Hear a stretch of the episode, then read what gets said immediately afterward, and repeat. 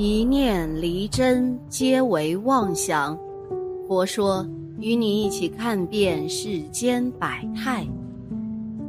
世界卫生组织总干事谭德赛七月二十三日宣布，目前在七十五个国家和地区传播的猴痘已构成国际关注的突发公共卫生事件。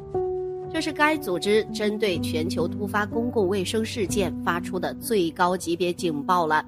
也意味着目前新冠情况和猴痘情况同时处于这一警报级别。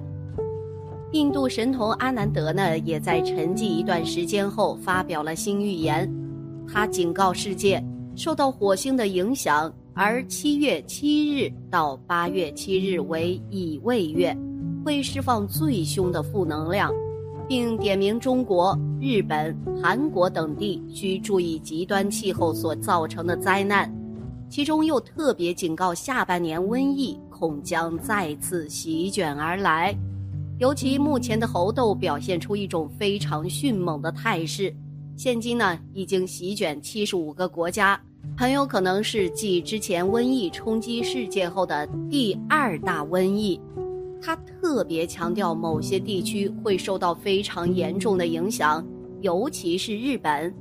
在日本前首相被刺杀之后，除了来自病毒的攻击，也有来自内部的霍乱，这是需要特别小心的。并且对于离日本不远的台湾，也做出了非常严重的警告。虽然目前没有具体的形势，但是台湾或将在这次灾难中受到极大的冲击。未来世界各国可能将再度陷入瘟疫泥沼，提醒大家不要掉以轻心，小心防疫了。警报升级，今年五月初啊，英国报告出现猴痘确诊病例，随后更多欧美国家相继报告猴痘病例，猴痘在全球多地快速蔓延。猴痘先前呢，主要在西非和中非地区流行。世卫组织专家当月表示啊，在多个非流行国家出现与疾病流行地区没有直接旅行联系的猴痘病例，属非典型状况。六月底，世卫组织紧急委员会召开会议，评估在全球多地爆发的猴痘情况。当时已报告病例的国家和地区为四十七个，病例数约为三千零四十例。委员会最终达成共识，猴痘暂未构成国际关注的突发公共卫生事件。七月二十一日，世卫组织紧急委员会再次开会讨论猴痘。此时已有七十五个国家和地区向世卫组织报告了超过一点六万例病例，包括五例死亡病例。虽然委员会最终未达成共识。但谭德赛在二十三日的记者会上仍决定宣布，猴痘已构成国际关注的突发公共卫生事件。谭德赛强调，委员会只负责向总干事提供建议和参考，最终决定权在总干事。多重考虑，谭德赛介绍，做出这一决定时需考虑多个因素，各国提供的信息显示。猴痘病毒已迅速蔓延到许多以前从没有出现过病例的国家了，韩德赛说：“虽然他宣布猴痘已构成国际关注的突发公共卫生事件，但可以通过适当策略来阻止情况。”世卫组织数据显示啊，病毒正在许多以前没有报告猴痘病例的国家传播。其中，世卫组织所划分的欧洲地区和美洲地区国家报告的病例数量最多，且病例大多为男性行为者，但也包括少数与确诊病例没有过已知流行病学联系的儿童。此外呢，在以往病例多发的西非和中非地区，病例数也在显著增加，其中妇女和儿童居多。当前世卫组织对猴痘情况的评估是：欧洲地区属高风险，全球及其他所有地区的风险为中等。防控建议：猴痘啊是一种病毒性人畜共患病，其病原体猴痘病毒主要在西非和中非地区流行，一九七零年，刚果金发现首例人感染猴痘病例。此后呢，全球报告的多数病例分布在刚果金、刚果布、中非共和国、尼日利亚、喀麦隆等非洲国家。猴痘病毒可通过密切接触由动物传染给人，虽不易发生人际传播，但与感染者密切接触也可能感染。人感染猴痘的初期症状包括发烧、头痛、肌肉酸痛、背痛、淋巴结肿大等，之后可能发展为面部和身体大范围皮疹。多数感染者会在几周内康复，但也有感染者会出现严重疾病甚至死亡。世卫组织目前将情况流行的国家和地区分为四类。包括尚未报告或超过二十一天未报告病例的国家和地区，最近有猴痘病例输入且发生人传人的国家和地区，猴痘病毒在动物和人类之间传播的国家和地区，以及具有确诊、疫苗和治疗药物制造能力的国家和地区。世卫组织分别为四类国家和地区给出一系列具体情况防控建议。包括建议实施协调应对措施，以阻止情况传播；让受影响的社区参与防控；强化监测和公共卫生措施；加强医院和诊所的临床管理以及感染预防和控制；加快对疫苗、治疗方法和其他工具的使用研究等。那么，假如瘟疫来临，佛教徒应当做些什么呢？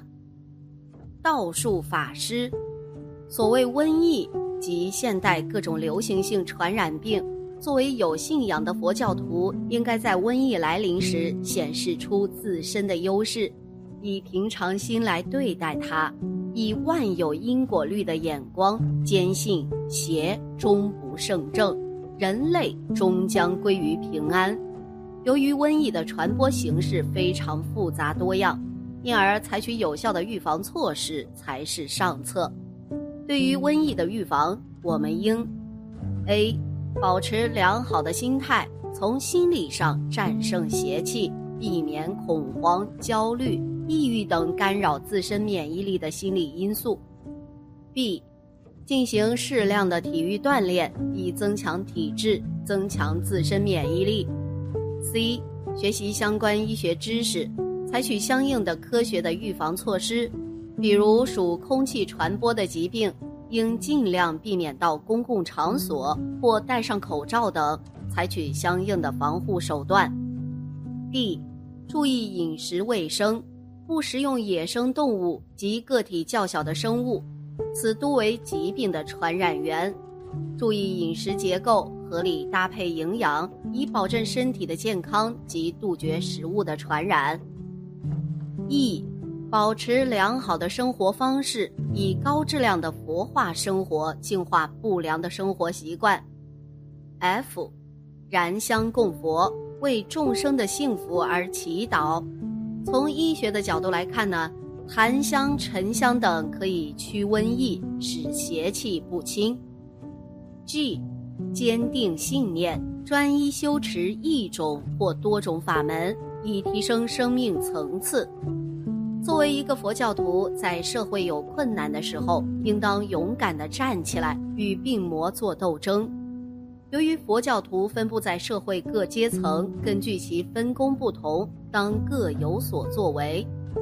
如身居政企事业单位等领导部门的居士，应把握全局，将生命的尊严放在第一位，恪尽职守。把瘟疫带来的损失降到最低。